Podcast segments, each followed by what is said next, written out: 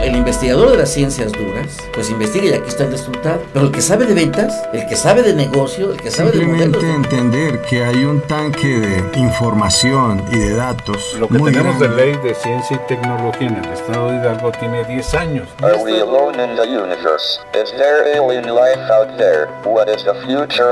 La Universidad Autónoma del Estado de Hidalgo, generadora de conocimientos, Sinergia, el rostro tecnológico de la Universidad Autónoma del Estado de Hidalgo, ciencia y tecnología, el punto convergente entre profesionales y sus ideas, Sinergia, con el doctor Roberto Morales Estrella.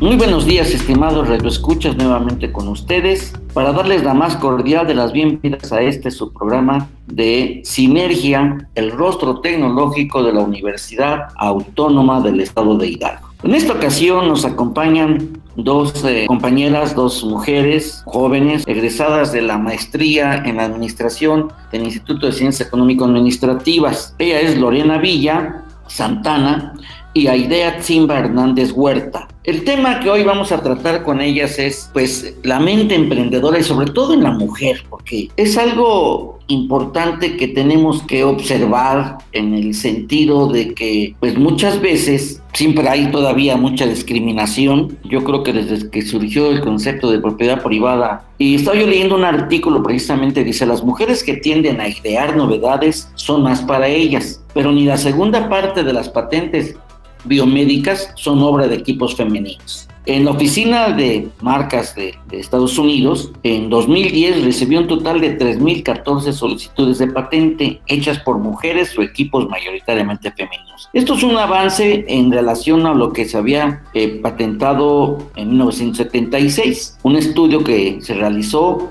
analiza la relación entre patentes y género en estos 34 años y muestra que todavía hay menos de la quinta parte de las invenciones patentables que tenían nombre de mujer. Lo que también se ha comprobado es que ellas tienden a cubrir necesidades no satisfechas por ellos. Pero yo creo que esto ha cambiado en los últimos años sobre todo en los albores del 2020 y sobre todo con la pandemia. A pesar de que eh, en la pandemia se aceleró la violencia de género, pero hoy las, sobre todo las mujeres jóvenes, con esto quiero decir entre los 20 y los 30 años, en promedio un poco, un poco más, han tenido un gran impulso en su creatividad y ya han estado emprendiendo proyectos. Hoy el emprendimiento es una eh, necesidad por la imperiosa búsqueda de un espacio en el mercado laboral, que este cada vez se está transformando, sino que además porque hoy la mujer ha incursionado en mayor número y en calidad en lo que se refiere a los procesos educativos, en áreas de ingeniería, ya no solo en las ciencias sociales,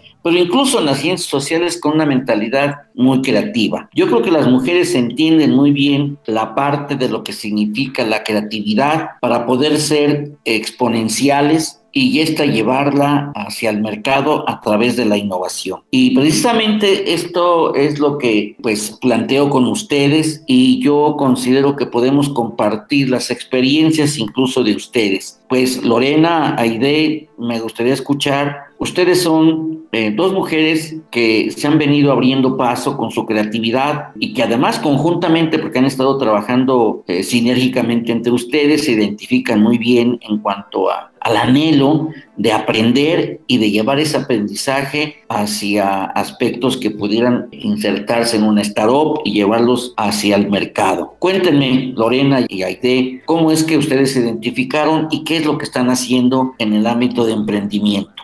Hola, buenos días a todos. Pues la realidad fue que nosotras dos, como, como ya lo comentó, nos conocimos en la maestría y cosa curiosa, ¿no? Se podría decir que somos como los dos extremos. E hicimos clic porque creo que las dos teníamos ideas muy locas y creo que comúnmente la gente este, cuando ve que, que, hay otras personas que se atreven a hacer como esas ideas, esas locuras, como que de pronto se asustan, ¿no? Y nosotros dos fue como, wow, encontré a alguien que, que finalmente entiende todo lo que quiero hacer y lo que quiero decir. Y desde la maestría que, que hicimos ese clic, pues empezamos a generar al, algunos este, proyectos. De hecho, en todas las materias estuvimos juntas porque ni siquiera necesitábamos decirnos las cosas, ya la otra sabía para dónde íbamos, ¿no? Entonces había muchas cosas que yo no entendía, que eran más del ámbito, pues, de,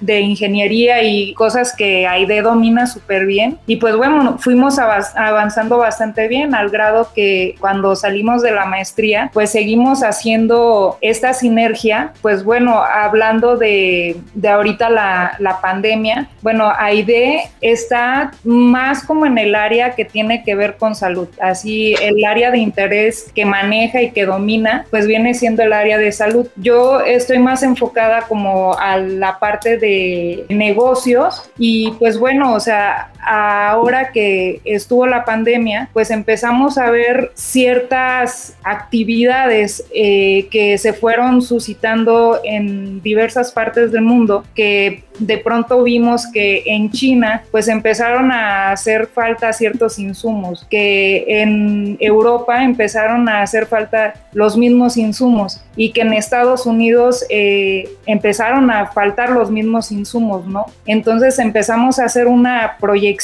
y generamos un, un negocio de las necesidades que tenía el mercado en ese momento. Y pues aquí cabe destacar que nosotros como emprendedores pues siempre vemos esta parte de que lo que para alguien es un problema, para nosotros es una oportunidad. Entonces nosotros nos dedicamos a, a darle solución a los problemas.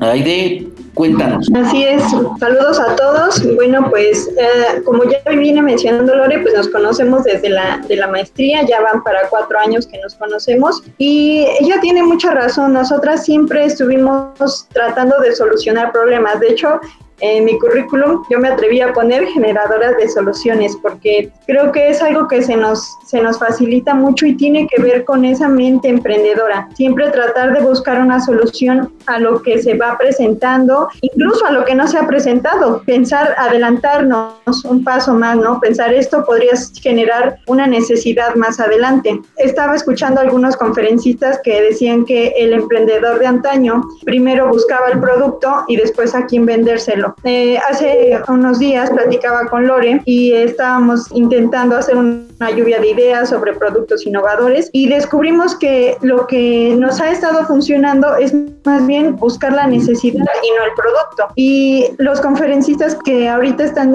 motivando a, los emprendedores, tratando de eh, enseñarlos a que se conviertan más que en emprendedores, en empresarios, pues eh, coinciden con eso, con que ahorita pues muchas, hay muchas necesidades y lo que tenemos que hacer es generar las soluciones. Eh, para nosotros las mujeres siento que se nos es más fácil encontrar soluciones y problemas y si no los encontramos, los generamos.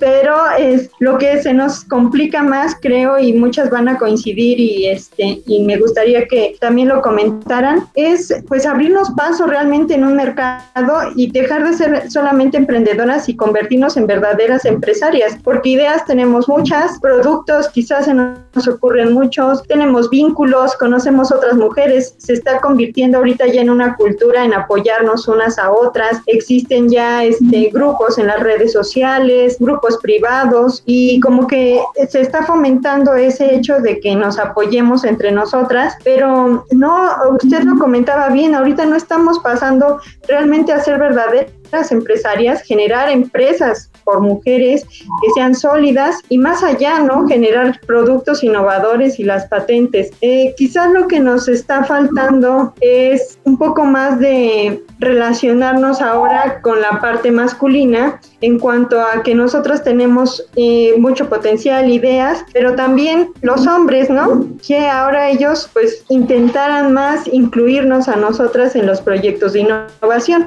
porque a pesar de que ha avanzado mucho la, inclusión de género, sí se hace todavía la parte de discriminación en cuanto a una mujer tiene un proyecto y no se le cree tanto, o los hombres sí tienen ideas y proyectos, pero no confían tanto en las mujeres, en su inteligencia, en su capacidad de negociación. Yo cuando conocí a Lore me sorprendió mucho, o sea, la mentalidad literal de tiburón que tiene de decir, o sea, este es un, este es un buen proyecto y lo vamos a llevar al mercado y vamos a este, abrirnos brecha, ¿no? No importa la competencia, vamos a hacer algo eh, disruptivo. Entonces, eh, eso se generaba un poco más en los hombres y esas como ganas de ir para adelante y como que las mujeres a veces nos desilusionamos un poco, ay, no funcionó, no me atrevo, pues tengo mi familia, tengo mis hijos o qué van a decir de mí si fracaso, como que nos importa mucho el que y no vamos tanto para adelante.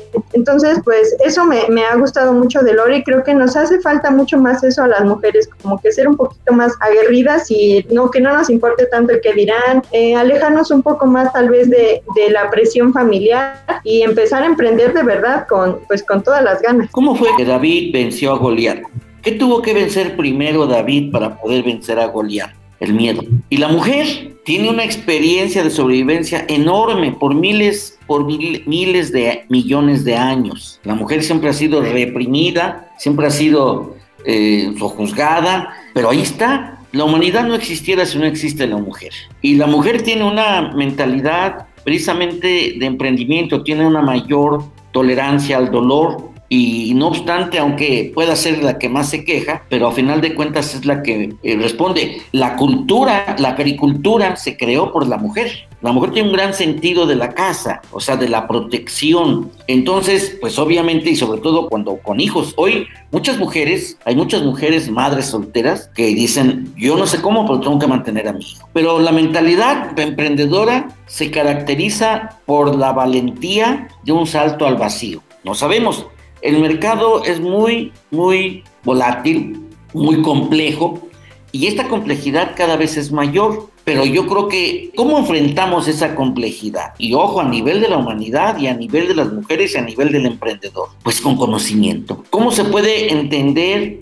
cómo avanzar Fíjense, el emprendimiento surge, los antecedentes que hay, claro, muchos hablan desde la historia, cuando en la época colonial, cuando llega el ejército y llegan los hombres de negocio, llegaron a emprender negocio en las tierras conquistadas. Pero ya dando saltos, eh, después de la Segunda Guerra Mundial y ante la ausencia de empleo, empieza el emprendimiento y el libro de, la Guía de las Luces, el emprendimiento de Hugo, Hugo, Cantis, que por cierto todavía sigue impulsando mucho el emprendimiento, los ecosistemas emprendedores, pero hoy lo que México necesita es un emprendimiento científico un emprendimiento tecnológico, startups tecnológicas. Hay unicornios mexicanos. Kavak es una comercializadora. Y hay una fintech, también es un unicornio que acaba de salir hace poquito, y otra financiera también brasileña que nació en Brasil. Son financieras que ocupan la tecnología, es cierto, pero lo que hace falta, por ejemplo,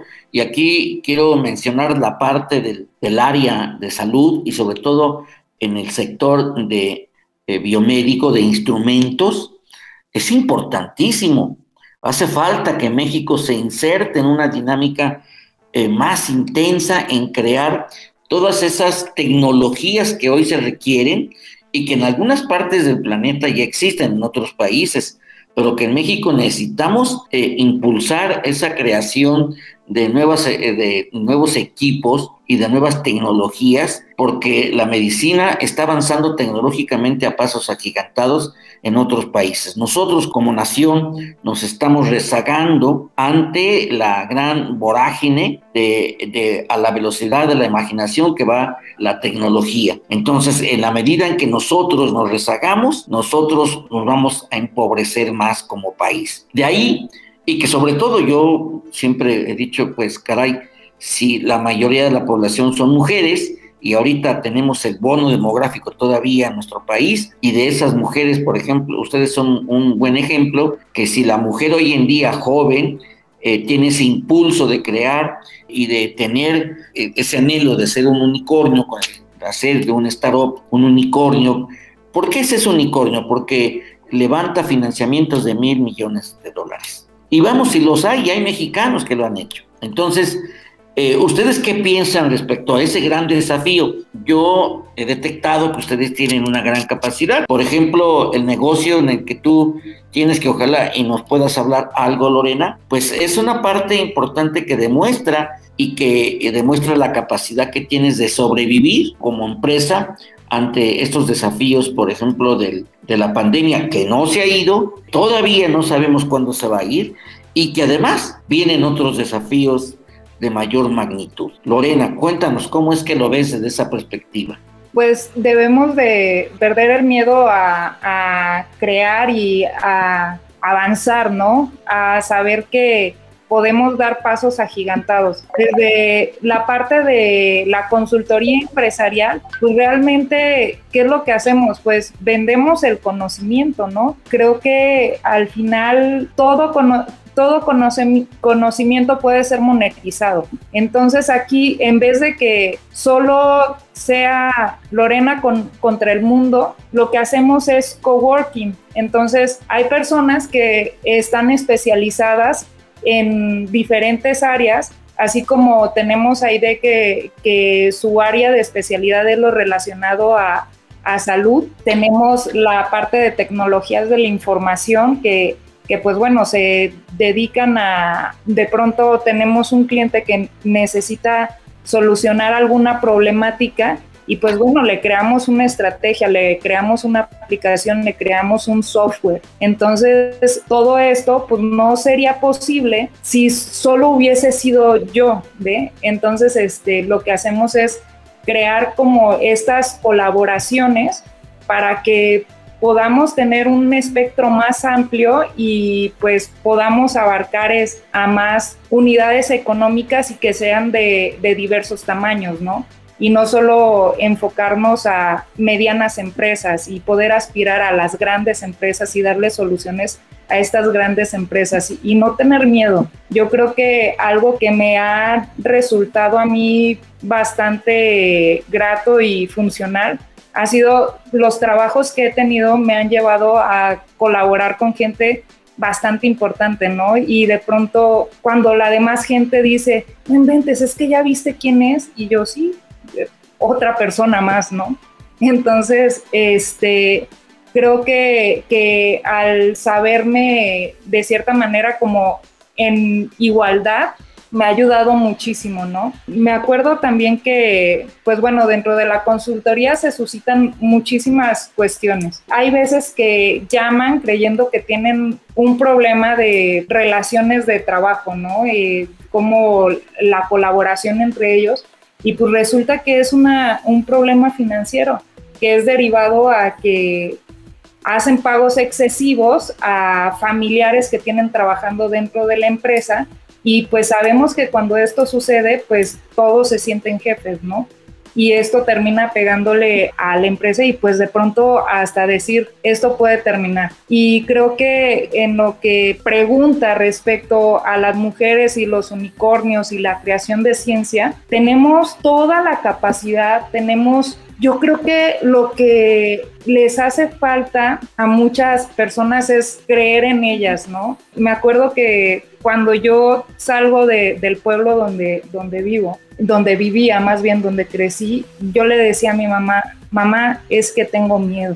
Y me dice, ¿a qué tienes miedo? Le digo, pues, no sé, a perderlo todo. Y su respuesta fue, Lorena, no tienes nada. Entonces ahí entendí que tengo todo que ganar y nada que perder. Entonces siempre que, que, vamos emprendiendo algo, pues yo voy, creo la estrategia y digo, aquí vamos con todo porque tenemos todo que ganar y nada que perder. Y creo que, por supuesto, todavía nos queda como mucha brecha para cortar y, y aunque somos muchas mujeres, nos falta hacer mayores colaboraciones, impulsarnos, pero yo creo que sobre todo creernos lo que realmente podemos llegar a hacer y podemos llegar a hacerlo todo. O sea, sabemos que hay inventoras la que creó el Wi-Fi, ¿no? Por ejemplo, o sea, fue una mujer. Entonces, ¿qué haríamos ahorita si, no tuviéramos esa tecnología? Al final, la pandemia vino a acelerar un proceso de inserción en cuestión tecnología y empezó a obligar a, a, las mujeres a migrar a, esta, a las plataformas tecnológicas y creo que ahí fue donde nos hemos encontrado un poco más y nos hemos apoyado un poco más y creo que en esta red pues podemos generar muchísimas cosas. Entonces creo que tenemos las herramientas muchas de las veces creo que no sabemos en dónde buscar, porque a mí Aide cuando, cuando la conocí y me contaba su historia, yo dije, no inventes, o sea, estoy con un genio aquí al lado y ella pudo haber creado algo que tuviera una patente hoy en día y no fue así, ¿no? Haciendo la investigación tecnológica de las patentes, o sea, habían, los chinos habían patentado el producto que ella había generado años atrás y había pasado un año, año y medio, ¿no? Entonces, por supuesto que, que hay muchísimo talento, pero falta como direccionar a la gente así de, tienes que ir a tal lado, tienes que irte para acá. Yo le dije a Aide cuando me comentó todo eso, ¿no? Que empezamos a investigar, le dije, no inventes, si tú y yo nos hubiéramos conocido dos años atrás, la historia sería totalmente diferente, porque yo tenía los contactos que ella necesitaba, ¿no? Entonces, las mujeres podemos crear cosas inimaginables. Todo lo que queramos, todo lo que, lo que pensemos, lo podemos llevar a cabo. Bueno, de hecho, fue una mujer eh, la que introdujo el término de, unicornio en el ámbito de negocios. En noviembre del, 2013, Aileen Lee, que fue la fundadora de Cowboy Ventures, fue la que mm, introdujo este término. Dijo ella, estos unicornios solían ser un mito o una fantasía, pero ahora parece que por lo menos encontramos cuatro de este tipo de compañías al año, respaldadas por una nueva generación de tecnología disruptiva. ¿Y qué es tecnología disruptiva? Pues la que está relacionada directamente con un campo tecnológico, con una aplicación en el mercado y que ese es el, ese momento en el que se desarrolla, eh, precisamente se lleva a cabo la, lo que se refiere a la, a la innovación. La innovación es llevar al mercado y aceptado, porque hay muchos, muchas creatividades tecnológicas, ojo, y digo creatividades tecnológicas, incluso patentadas, que no tienen salida al mercado, ¿sí?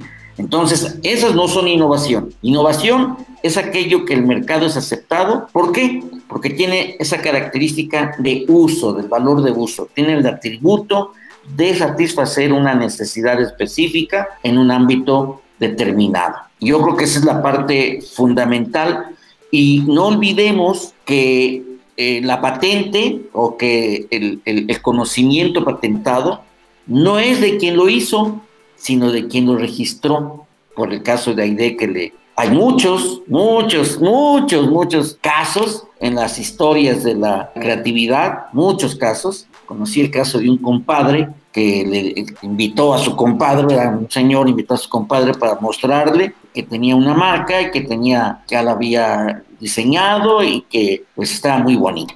Y el compadre vio la marca y le gustó y entonces él fue la que lo fue a registrar la marca y demandó al compadre que le había enseñado la marca.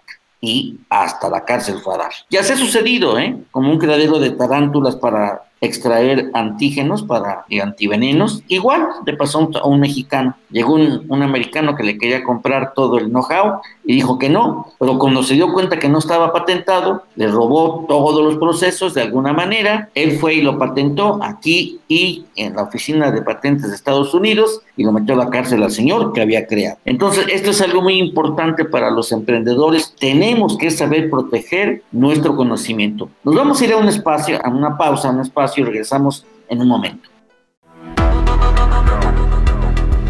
Todas las ideas continúan en Sinergia. Regresamos.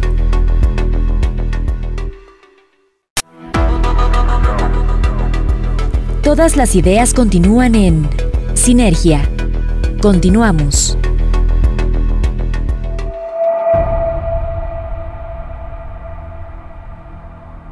Bien, pues ya regresamos. Aide, pues obviamente que por lo que he escuchado y por tanto en distintos lugares, que tú tienes una gran creatividad, ¿a qué lo atribuyes? ¿Y cómo es que te gusta crear? ¿Cómo es que, y en qué área tú estás en el área tú eres o tienes un background en, en lo que son las ciencias biomédicas y que en México tienen una gran demanda? ¿Qué es lo que tienes pensado ahorita y qué están trabajando ahorita conjuntamente?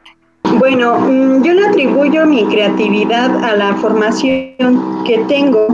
Eh, yo estudié ingeniería biomédica y desde que estaba en la facultad de ingeniería nos metían mucha presión con que el ingeniero pues va a resolverlo todo, el ingeniero es el que este, va a traer los nuevos inventos al mundo, entonces todo el tiempo era una presión de tienes que sacar algo nuevo, siempre, innovar, innovar. Y desde el principio de la carrera nos, nos exigían, ¿no? Que pues a ver, este, tienen que concursar en esto, aquello, la feria de ciencias, viendo a mis maestros, mis compañeros, mucha gente muy creativa. Mi abuelo fue alguien que, que, era de esos viejitos que tenían el libro de hágalo usted mismo en su, en su librero y todo el tiempo estaba reparando cosas. Entonces, siento que eso me ayudó mucho a mí a todo el tiempo intentar buscar algo, algo nuevo, algo que generara una solución óptima a los problemas.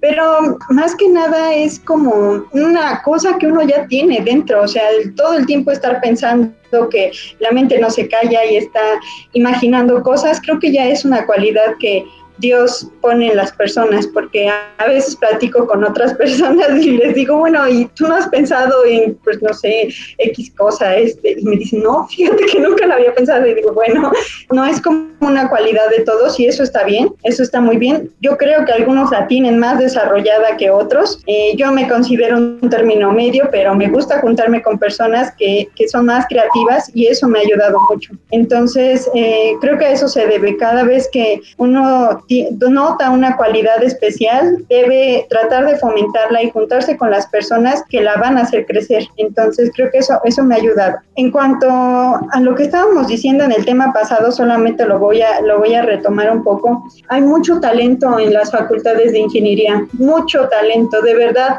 Eh, les digo, no se nos exige y desarrollamos nosotros esa capacidad, los mexicanos, eh, hombres y mujeres, somos muy buenos para, para ingeniar cosas, pero a veces la unión entre la parte de ingeniería y la parte de negocios, la parte administrativa, generar una empresa, no se da y a nosotros los ingenieros no nos enseñan a hacer dinero con, con, nuestra creatividad y nuestro, y nuestro potencial. Todo el tiempo se queda como que en algo de escuela y a ver si una empresa más grande o un centro de investigación te voltea a ver si eres lo suficientemente bueno y te saca, ¿no? De, de la escuela. Entonces no nos enseñan a que nosotros mismos podemos salir de ahí. No nos enseñan nada de negocios ni de emprendimiento. El proyecto que menciona Lore, que yo le había comentado, fue mi proyecto de titulación, pero hubo muchos antes que nosotros como, como alumnos desarrollamos y que nunca sacamos al mercado y tiempo después salieron y yo me quedé así de, pero wow, ¿por qué, ¿por qué nosotros nunca tuvimos la iniciativa de decir quiero vender esto, ¿no? ¿Por qué se quedó en la feria de ciencias? Entonces, eh, ya habíamos platicado con usted, doctor, esa parte de, de hacer el match entre las, las ciencias sociales y las ingenierías, porque eso nos falta mucho y que se metan más materias en, en ingeniería en la que se le abra la mente al ingeniero a eso, a, emprender realmente, ¿no? Porque pues a mí se me dio porque pues tenía mucha necesidad de pues económica y también ya cuando estás en un trabajo en el que sí te pagan bien, uno ya no tiene llenadera, dices, bueno, sí me pagan bien, estoy en el mejor, en mi caso, en el mejor hospital y haciendo lo máximo que podría hacer como ingeniero y entonces sientes que quieres más, que quieres más, ya no se trata nada más del dinero, ya no es nada más de decir, es que quiero ganar más o quiero tener mi propia empresa por el dinero, sino se trata de una trascendencia, de decir, yo quiero hacer algo más, algo que, que ayude al mundo, algo que mejore las cosas y es ahí cuando pues más va expandiéndose esto. Por esa razón yo decidí pasar también a, la parte administrativa y tuve la oportunidad de conocer a muchas personas, mis maestros de, de la este, honorable Universidad Autónoma del Estado de Hidalgo, pues no, pues hagan de cuenta que me partieron el cerebro en dos porque pues yo no, o sea, ya ahora ya pienso de dos formas muy diferentes, ya nada más, ya no nada más pienso en tener ideas y que, ah, sí, pues se me ocurrió esto, ¿no?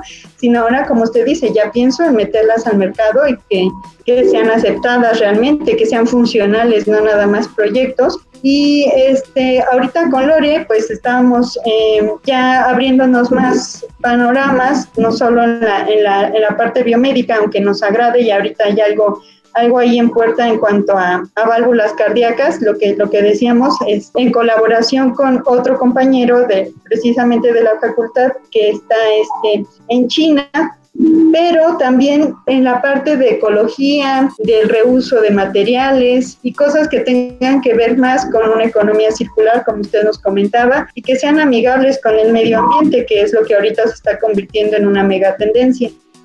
Aide, cuéntanos si es que hay posibilidad de ese descubrimiento, de ese prototipo que no patentaste y que luego lo viste patentado en China. Cuéntanos de eso. Bueno, se trataba de un detector del grupo sanguíneo.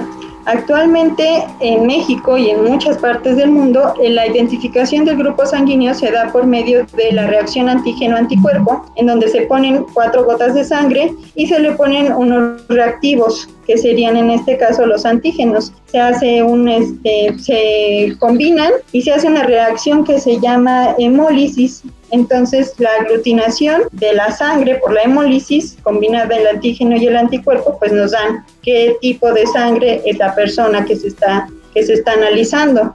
Pues ese proceso se tiene que hacer en el laboratorio, específicamente por un, este, un químico que valide el resultado y pues no es muy tardado, pero sí es un protocolo muy largo. Entonces, en, una, un momento en el que la vida de una persona está en riesgo y tiene que, hacer, tiene que hacérsele una transfusión sanguínea, esperar todo ese tiempo en lo que la muestra va al laboratorio y regresa, pues es crucial. O sea, podría morir en ese momento la persona por estar esperando el resultado del laboratorio. Entonces, la propuesta que tenía yo con mis asesoras de tesis era el detector del grupo sanguíneo en un aparato que fuera muy similar al glucómetro y que se pudiera tener en el quirófano o en el consultorio médico para la expedición del certificado médico al instante. Ya no tenías que ir al laboratorio a ver, tomarte tu muestra y que te dieran tu resultado y luego ir por tu certificado médico. Entonces, este, pues sí, era muy prometedor, estaba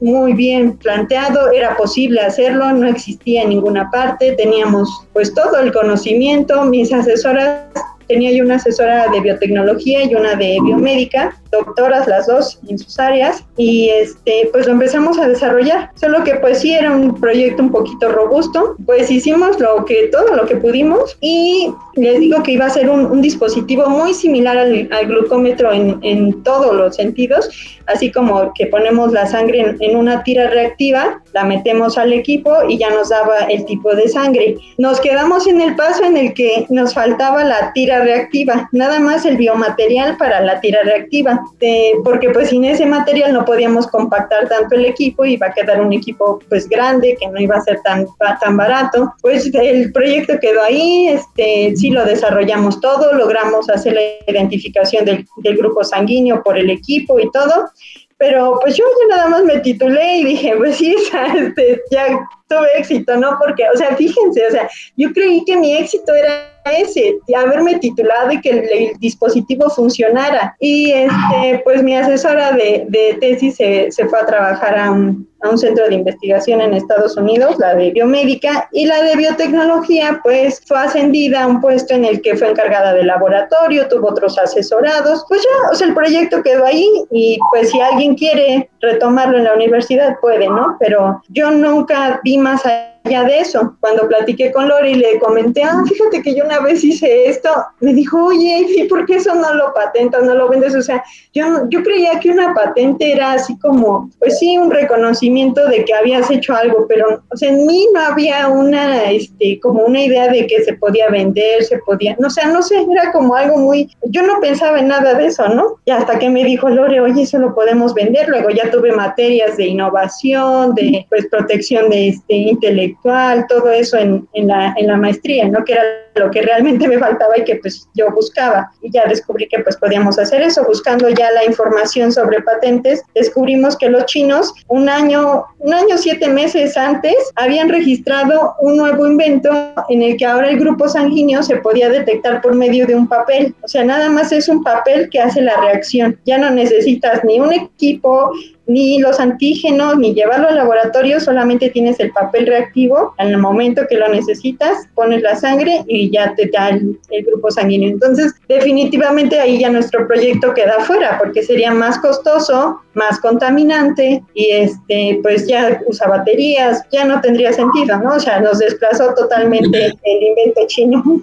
Fíjate que tu caso es el de muchos casos, porque a final de cuentas, yo creo que de 10 prototipos que hacen los alumnos de las ciencias duras, 9 quedan en el INE. Y cuando hacen sus exposiciones, todos piensan eso, para pasar la materia o para terminar la carrera. No piensan más allá. Su límite es eso. Yo me acuerdo que entrevisté a un investigador de la autónoma y me dijo muy orgullosamente, no, es que ya mi, con mi alumno de doctorado ya hicimos esto, ya hicimos lo otro, ya, eh, ya publicamos dos artículos indexados y ya vamos a tramitar la patente, ya está hecha la solicitud y le digo, ¿y cómo ahí? ¿Y qué sigue? No, pues hasta ahí. ¿Cómo que hasta ahí? Falta lo principal. ¿Cómo vamos a licenciar esa patente? ¿Cómo vamos a hacerla llegar al mercado? ¿Cómo la vamos a monetizar? ¿Cómo vamos a traducir toda esa creatividad en recursos financieros? Y ahí se perdió. Entonces, este caso que tú planteas, pues es el drama, porque las universidades, sobre todo las públicas, no están diseñadas precisamente para, ni estructuralmente, ni jurídicamente, eh, para crear y aplicar conocimiento codificado, es decir, conocimiento protegido, conocimiento patentado. Y entonces llegan otros que ven la idea, que ven el prototipo y a veces en algunas ocasiones algunos empresarios abusivos les compran al estudiante, te compro lo que hiciste, te doy 500 pesos, cuando eso vale miles, millones tal vez. Entonces, una mente emprendedora no solo se queda en la creatividad, hablamos de los unicornios, que son los que levantan financiamientos de mil millones de dólares, ¿sí? Y que en México yo casi, bueno, estoy seguro que si aplicamos esto de una manera sistemática, pues eh, buscamos trabajar en red tanto la parte de generación de prototipos eh, o sea, las ciencias duras, conjuntamente en red con las áreas generadoras de conocimiento en materia de mercado y de financiamiento, o sea, las ciencias económico-administrativas, estoy seguro que podríamos generar conocimiento y insertarnos en el mercado a nivel universitario y que ustedes como creadores y como investigadores y como alumnos pues podrían salir, obviamente, deben de salir beneficiados con esto. Entonces, el emprendimiento es fundamental en las instituciones educativas de nivel superior porque el país necesita urgentemente contar con una plataforma de empresas de base tecnológica. Y yo creo que eso es ahí donde nos debemos dirigir. Lore, cuéntanos, ¿en qué consiste tu negocio? ¿Qué es lo que haces? Pues hacemos de todo, asesoramos a las empresas, pues de acuerdo a las necesidades que tienen, ¿no? Si tienen una necesidad de índole tecnológica, pues bueno, les, les mandamos al especialista. Aquí siempre me encanta recalcar de esta parte porque no puede ir alguien que no sea experto en la materia. Entonces va el especialista, este, acompañado comúnmente conmigo, eh, porque pues la parte de los negocios a mí se me da. Entonces, procuro tener un conocimiento de las diversas áreas, sin embargo, no lo sé todo. Entonces, la, la persona que realmente el especialista, bueno, va, escucha la, escuchamos la problemática y entonces empezamos a dar soluciones. También, este, tenemos la parte en la que estamos pensando en qué más vamos a generar. Empezamos a ver la, problemática, empezamos con nosotros, ¿no? Sabes, a mí se me presentó este problema. Entonces, eh, digamos, un problema en contabilidad. Entonces, todos de pronto necesitamos el contador nosotros que generamos ingresos mensualmente, estamos obligados a generar nuestras declaraciones mensuales y ahí estamos, que si el contador, que si esto, que si aquello. O sea, es, todo un rollo, ¿no? Entonces, muchos de los servicios que yo tengo, pues están cargados en, en plataformas tecnológicas. Sin embargo, no engloban todo lo que yo necesito. Y lo que yo necesito es lo que necesita millones de personas como yo, que somos en mayoría, se podría decir, emprendedores, este, freelancers, personas físicas con actividad empresarial. Entonces, a partir de ahí empezamos a crear como, como nuevos proyectos o de pronto alguna empresa dice, sabes, necesito que, me desarrollen una aplicación. Utilizando plataformas, eh, decimos, necesitamos que ahora los mensajes sean de manera instantánea, investigate los APIs que, hay disponibles y montalos a la, a la página, ¿no? Entonces, así el que la persona esté menos tiempo ahí en, en, la pantalla dándole solución a los problemas, el que el recurso humano, pues no que sea imprescindible, sino que le facilite la tarea al, capital humano que tiene dentro de las empresas, pues eso va a terminar retribuyéndote al final en, en, la cuestión económica. Y también, o sea, así como, como con AIDE, o sea, siempre procuramos hacer como lluvia de ideas. Siempre estamos leyendo, estamos investigando qué es lo que está aconteciendo en el mundo cuáles son las innovaciones que, se van dando y de pronto nos mandamos mensaje, ya viste lo que salió, este, y cómo se puede mejorar algún proyecto, cómo se puede adaptar al, al mercado mexicano. Y sobre todo, usted bien lo mencionó, o sea, aquí de lo que se trata es que el producto termine en el mercado y pues siendo aceptado, termine siendo monetizado. Entonces, desde, desde la parte de los emprendimientos, pues puedo decirle que, nunca nos dejamos llevar por las emociones, sino por los hechos. Muchos de, los emprendedores fracasan porque son emprendedores emocionales o dicen, es que a mí me late que esto sí va a funcionar aquí. O sea, los negocios no son de que le lata o no la gente. Debe de haber un fundamento que, que diga que va a funcionar. No puedes poner una marca de prestigio en una zona popular, simplemente no va a funcionar. Entonces tenemos que estar siempre este, observando nuestro entorno, ver cuáles son las necesidades, crear el producto que necesitan y pues bueno, de ahí ya, ya empieza la parte divertida, ¿no? Que, que dices, las estrategias están funcionando pues porque están bien elaboradas. Eh, entonces, tú eres una consultora de negocios, de, desarrollo de negocios. Así es, de desarrollo y también de negocios que ya están establecidos. Sí, o sea, de fortalecimiento y desarrollo de negocios. Fíjate que tu caso, en un sentido muy, muy práctico, pues es la nueva resiliencia laboral, porque eh, ya no es salir de la escuela para buscar un empleo, eh, emplearte y cumplir con un horario, no, sino que en tu caso, eh, junto con AIDE, pues es generar soluciones, como bien lo dijo AIDE, y que éstas tengan un resultado positivo para los negocios, para las empresas.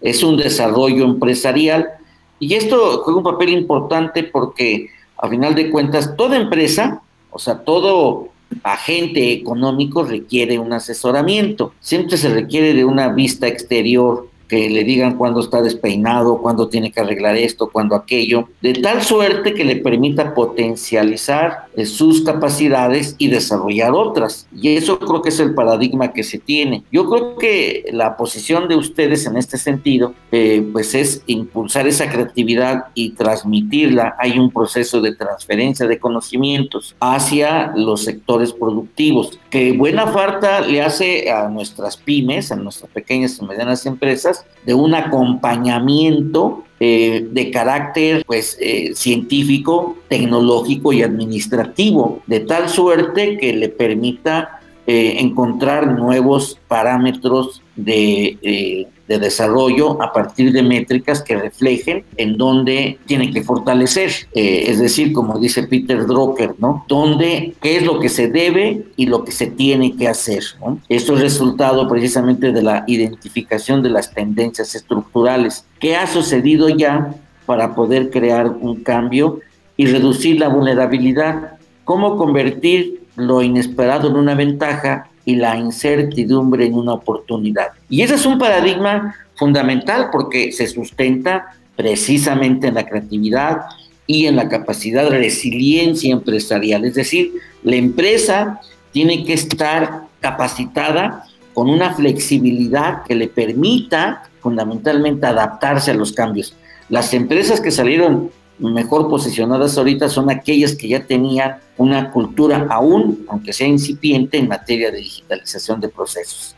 Y eso fue lo que le permitió sobresalir rápidamente. Y además otras que tuvieron su capacidad de aprender y aplicar ese conocimiento rápidamente. La clave está ahí. El conocimiento es la base fundamental de sobrevivir. Si no actualizamos o creamos nuestro conocimiento, pues entonces la vulnerabilidad se va haciendo cada vez más grande y los riesgos nunca cesan. ¿eh? No hay disminución del riesgo, hay disminución de la vulnerabilidad. Esa es la parte fundamental. Yo creo que eso nos lleva precisamente a, pues, que ustedes son un vivo ejemplo de lo que se tiene que hacer en los sectores productivos nacionales, porque las transnacionales, esas, esas están ya solitas, están en otro paradigma, pero la estructura productiva nacional, que es eh, de cerca de 5 millones de empresas, los pequeños productores eh, manufactureros y del campo, son los que requieren este tipo de, acompañamientos creativos eh, y que impulsen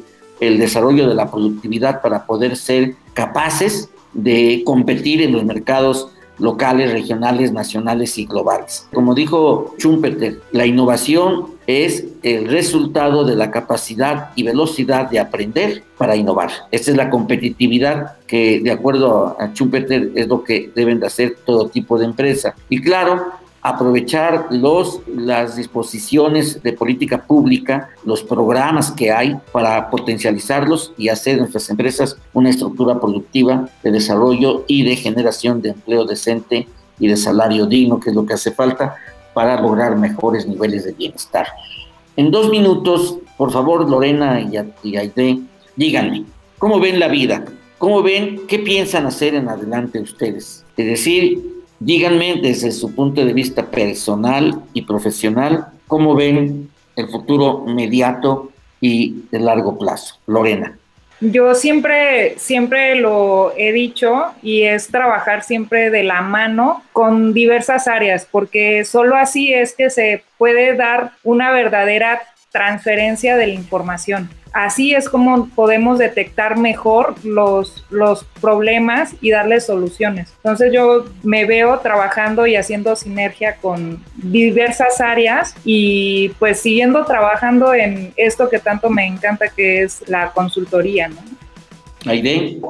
Eh, bueno, pues como buena emprendedora con optimismo, tratar de, este, pues de no dejar que pues a veces la adversidad, que un negocio no funciona, otro, sino me veo manteniéndome firme con la convicción de que pues así sea el intento un millón, al final pues yo creo que eh, en México sí vamos a ver muchas mujeres que vamos a lograr ser unicornios, eh, nuestras empresas van a lograr eh, pues lo que decía yo, trascender, ¿no? Entonces mantenerme firme en el sueño y trabajando todos los días para alcanzarlo. Eso es lo importante, trabajar todos los días, todos los días, no importa lo que pase, todos los días hacer algo para conseguir llegar a donde queremos.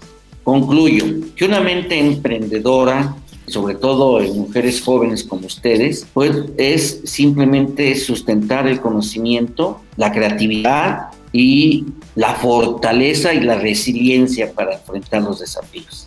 Creo que ese es el emprendimiento, nunca darse por vencidos, esa es la principal fortaleza, muerto pero no vencido.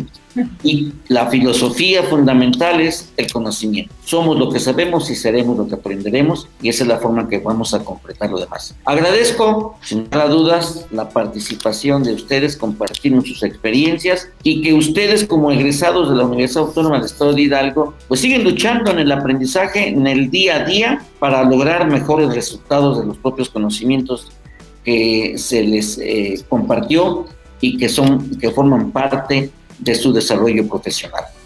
Lorena Villasantana, mi gratitud.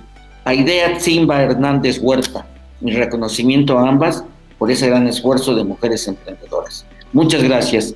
Bueno, pues no me resta más que Agradecer también en los controles a Paola Juárez, a nuestra directora de Radio Pachuca, Claudia Noní Muñoz Arabia, y a todos y cada uno de ustedes, estimados radioescuchas, que siempre amablemente nos permiten compartir estas experiencias y que pueden ser sus hijos, sus hijas, que están formándose en nuestra universidad y que vean, estos son parte de los resultados que logramos en los procesos educativos de la Universidad Autónoma del Estado de Hidalgo nos estaremos comunicando nuevamente. Agradecemos, les envío un cordial saludo y un fuerte abrazo. Cuídense porque la pandemia todavía sigue. Hasta la próxima. Gracias por escucharnos. Por hoy, las ideas se vuelven a dispersar hasta la próxima emisión de Sinergia